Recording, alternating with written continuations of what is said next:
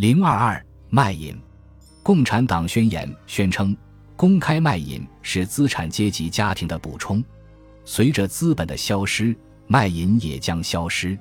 在贝贝尔论妇女的著作中，有一章的标题是“卖淫，资产阶级世界的一种必须的社会制度”。这是对一种理论的扩充。他认为，卖淫对于资产阶级社会，就像警察、常备军、教会、企业家等等一样必不可少。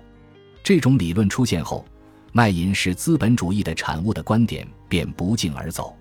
此外，传教士们仍在抱怨说，旧时美好的道德已荡然无存，现代文化导致生活放纵。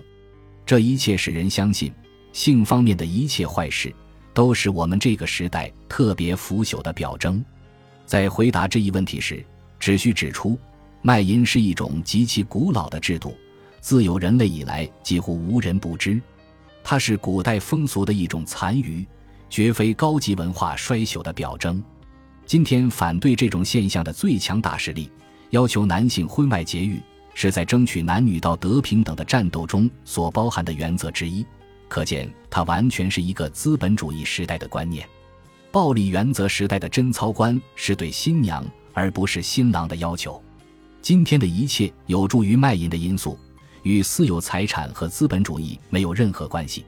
违背青年意愿使其不得成婚的军国主义，不管怎么说都不是爱好和平的自由主义的产物。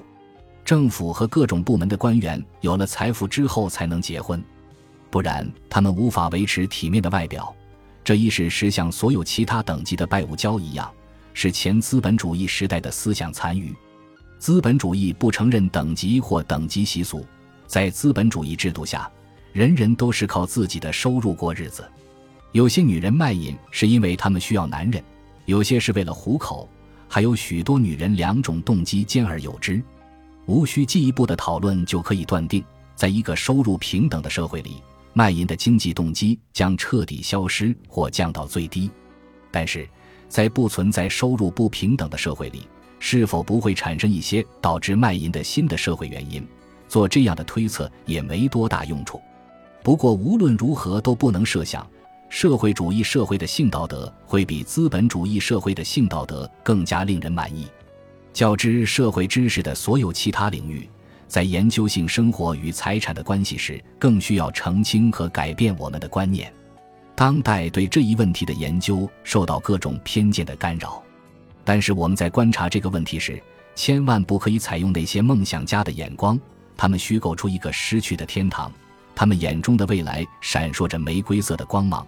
他们谴责我们周围的一切。